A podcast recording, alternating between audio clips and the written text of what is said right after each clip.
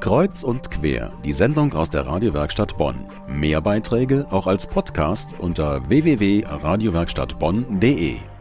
Wer kennt ihn nicht, den berühmten Rettungsschirm aus hunderten Milliarden Euro, mit denen die EU-Länder zukünftig Banken und verschuldete Länder retten wollen. Um solch einen Rettungsschirm ging es auch an diesem Wochenende in Berlin beim MacPlanet-Kongress an der Technischen Universität. Aber im Mittelpunkt standen keine Finanzinstitute, sondern der Mensch und die Umwelt. Was hat das nun mit Bonn zu tun, mag man sich fragen. Jede Menge, denn die Fragen, die dort diskutiert wurden, gehen uns alle an, sagt Laurin Berger aus Königswinter. Der Greenpeace-Aktivist war beim Kongress und ist direkt von Berlin zu Gast im Kreuz- und Querstudio. Herzlich willkommen zurück in Bonn, Laurin. Hallo. Bevor wir über diesen Kongress reden, würde ich ganz gerne dein Engagement thematisieren, denn du bist gerade mal 19 Jahre alt und schon seit neun Jahren aktiv bei Greenpeace. Das heißt, du hast mit zehn Jahren dort angefangen einem Alter, in dem sich Jugendliche ja eigentlich eher mit Computerspielen und Markenklamotten auseinandersetzen. Wie kam es dazu? Also angefangen hat es vielleicht eher mit ähm, Themen, die einen direkt berühren, wie Walfang, Urwaldschutz. Und ähm, ja, daraufhin habe ich ein Green Team an meiner Schule gegründet. Das ist eine Kindergruppe von Greenpeace. Ja, daraus hat sich immer weiter was entwickelt. Jetzt bin ich bei der Jugendgruppe und dort behandeln wir auch weitaus globalere, kompliziertere Themen halt auch im Zusammenhang mit Armut, mit Globalisierung, sehen das Ganze dann vernetzter und im größeren Zusammenhang. Genau, Armut, Globalisierung. Greenpeace ist ja eine breit aufgestellte Organisation. Ähm, habt ihr einen regionalen Akzent? Gibt es hier Bonn-spezifische äh, Probleme? Also Klimawandel, Globalisierung, das fängt ja eigentlich immer mit kleinen Sachen an. Wenn ich einkaufen gehe, Bananen aus einem ja, afrikanischen Land oder wenn ich Klamotten kaufe, die ähm, aus Südostasien kommen, dann ist das ja ein Teil der Globalisierung, an dem ich dann aktiv teilnehme. So setzen wir oft an, dass wir halt die Menschen darauf aufmerksam machen, was für Konsequenzen ihr Konsum, ihr politisches Handeln vor Ort hat und ähm, ja, dadurch etwas zu verändern. Und gleichzeitig versuchen wir halt auch ganz konkret Änderungen zu schaffen, indem wir halt ähm, auf Alternativen aufmerksam machen, ja. Du sagst, ihr wollt es den Leuten zeigen, was man anders machen kann, aber wie geht das denn konkret? Umweltschutz wird ja oft mit Verzicht gleichgesetzt. Was kann denn jeder deiner Meinung nach mühelos tun, ohne dass er gleich sein ganzes Leben umkrempeln muss? Ja, Verzicht ist oft ein Stichwort, was man zu hören bekommt. Ich finde, es geht viel mehr um Genügsamkeit, sich umzuorientieren. Ich brauche zum Beispiel keine Erdbeeren im Januar. Wenn ich selbst angebautes Gemüse oder Obst esse, dann ist das für mich kein Verzicht auf Ananas oder Bananen, sondern eine extreme Bereicherung. Deshalb finde ich, es kommt oft auf den Blickwinkel an, aus dem man das betrachtet. Bleiben wir bei dem Beispiel, dass man sein eigenes Gemüse wieder anbaut, als Guerilla-Gärtner in der Stadt zum Beispiel. Das ist eine extreme Bereicherung und ja, das muss man gar nicht als Verzicht ansehen. Du baust wahrscheinlich selber dein Gemüse an. Hast du denn ein konkretes Lebensziel, wie die Zukunft mal aussehen soll? Also mein Traum sozusagen ist, dass vieles regionaler wird, dass so eine Art Deglobalisierung stattfindet.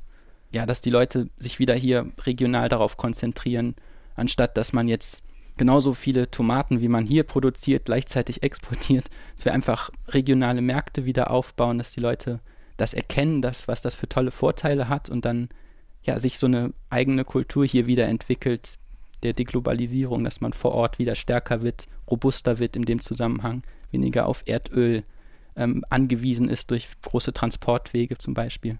Das ist so meine Vision.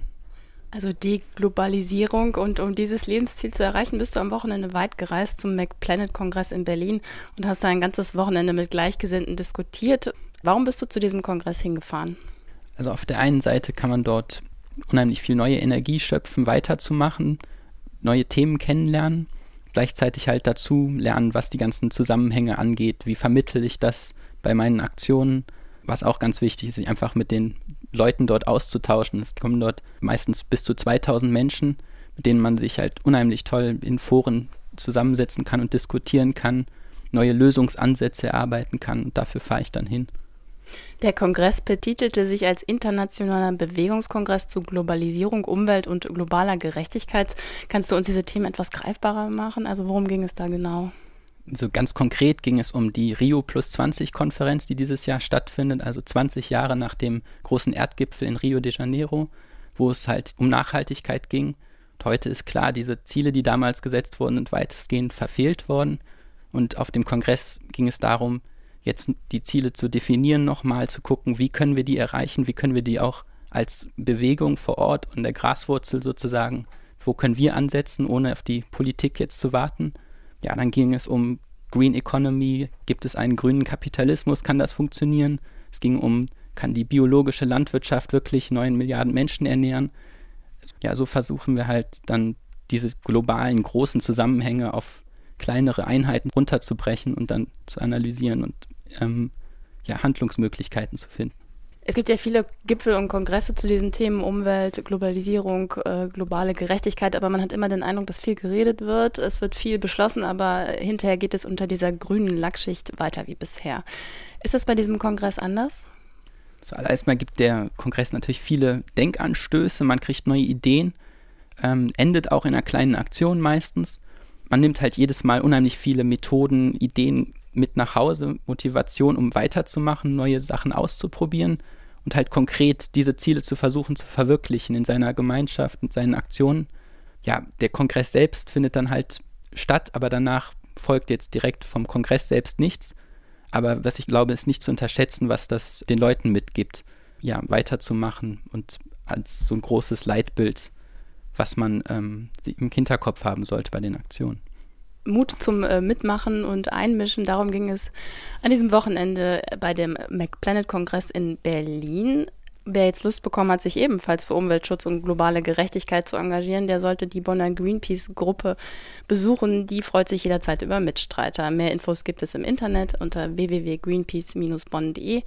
Zu Gast im Studio war ein Mitglied dieser Gruppe, Laurin Berger, langjähriger Greenpeace-Aktivist aus Königswinter. Ganz herzlichen Dank für deinen Besuch.